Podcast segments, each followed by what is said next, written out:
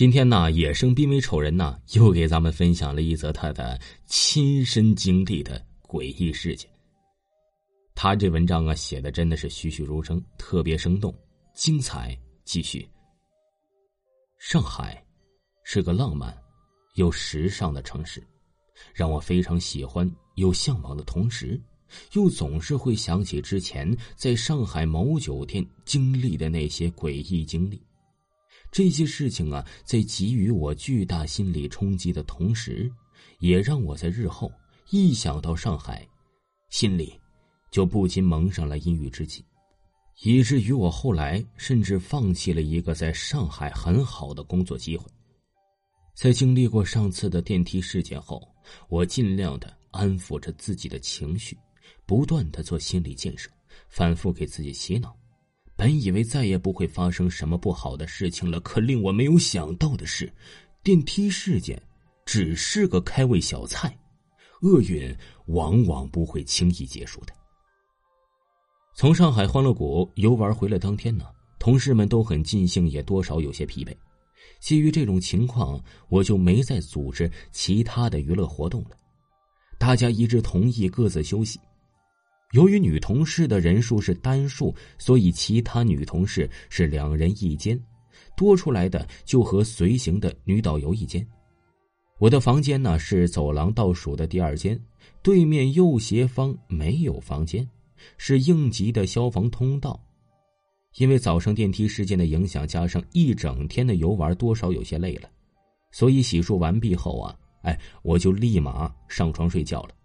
不知道大家有没有过这种感受？非常累和困的时候啊，偏偏呢你就进入不了深度睡眠。虽然是睡着了，但还是感觉呀是睡得不踏实，就是那种似睡非睡的感觉吧。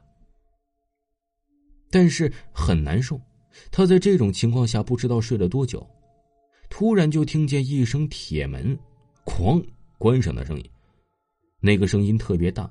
还带着一点回声，本来就没睡实的我呀，着实的是吓了一跳，就坐起来了，强迫脑袋快速的反应了一下，然后就看向了旁边的床，想看看导游听没听到。当时房间是没有开灯的，只留了厕所的灯。于是我我马上下床把所有灯都打开了，再看向了导游的床，床上没人儿找了一圈儿哎，他不在房间里，当下没在意，以为他出去了。我就又回到床上，准备接着睡。可刚躺下，又听到铁门“哐”的一声，我心里这个气呀，心想：这谁呀？大半夜的不睡觉玩铁门，这是什么变态的嗜好？于是啊，我走到门前，通过猫眼往外看，看到有个女人。扎了个凌乱的低马尾，穿着一身灰色的运动服，趴在应急门上往这个通道的里面看。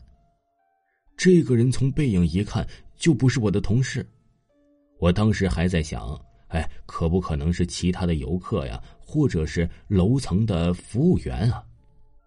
看他的样子，可能是这发生什么事儿了。出于比较好奇的我呀。心里就很好奇，就想去看看，可看着看着就感觉到哪里好像呃不对劲儿了。正常往通道里看呢，应该是把门打开或者从门缝里看，而这个女人呢是趴在了门板上一动不动。哎，她的右手掌心贴在门板上和自己的脸平行，左手自然下垂着。从后面看她的脸。应该是贴着门板在往前看。可是啊，哎，那一整扇铁门上面根本就没有窥探窗或者猫眼孔洞之类的。那么他在看什么？他又是通过什么看的呢？我不由自主的忐忑起来，感觉全身的汗毛都竖起来了。我很想说服自己这是在做梦，可是又不得不接受这眼前的事实，这种感觉很纠结。可更多的是怪异吧，对，是怪异的感觉。等等，我突然之间反应不过来是哪里不对劲了。这个女人的姿势状态，不就是我此刻的姿势状态吗？我左手紧握，右手在门板上不由自主的抓挠，不停的嘀咕着：“不能吧，这不能吧！”而同一时刻呀，那个女人竟然也同时的做出了和我一模一样的动作。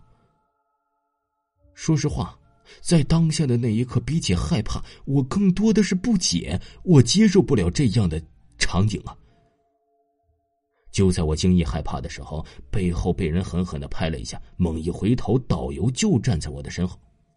一脸蒙圈的看着我，问我：“老妹儿，你咋了？我这半天净看你搁这表演了，喊你老多声也没搭理我，这给我吓的。”此时我也是一脸不可思议的看着他。我说：“你不是出去了吗？哎，你什么时候回来的？从哪儿进来的？”“没有啊，我一直搁房间里抽烟来着，就看你睡得好好的，就从床上哎跳下来了，左看右看，完了走到电视机前。”把眼珠子怼到电源窗那不动了，我当时都懵了，心思你咋半夜还玩上行为艺术了呢？哼！看了你老半天，感觉不对劲儿，就拍拍你呗。我立马回答：“不可能啊！你没听见有人摔铁门吗？哐哐直响。我起来找你，你不在屋，我就跑门口，趴着猫眼往外看，有个女人呐。嗨，她学我了，她学我了。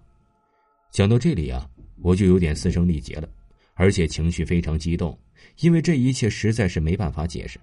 他看见我这个状态，上来拍着我肩膀道：“你先冷静点你说你在门边你别动，你看看你站哪儿呢？哈！”我一回头，我竟然就站在这液晶电视的前面，电视在床对面，离我门口大概有十多米的距离。从他叫醒我到我俩对话完成，我确实没有走动过。也就是说，我一开始就没趴在门上，而是趴在电视上。我的内心已经麻木了，他安慰我的话，我一句也没听进去啊！哎，可是反反复复的，就怎么想也想不明白。好不容易挨到了早上，实在是没有精神头啊，跟团队了，就一个人在酒店房间里休息。这下午的时候，心情又平复了一些，就到酒店的游泳池去呀玩了一会儿。这一玩，没想到又是一场惊心动魄呀！听众朋友，野生濒危丑人呢的故事还在继续，请您继续收听。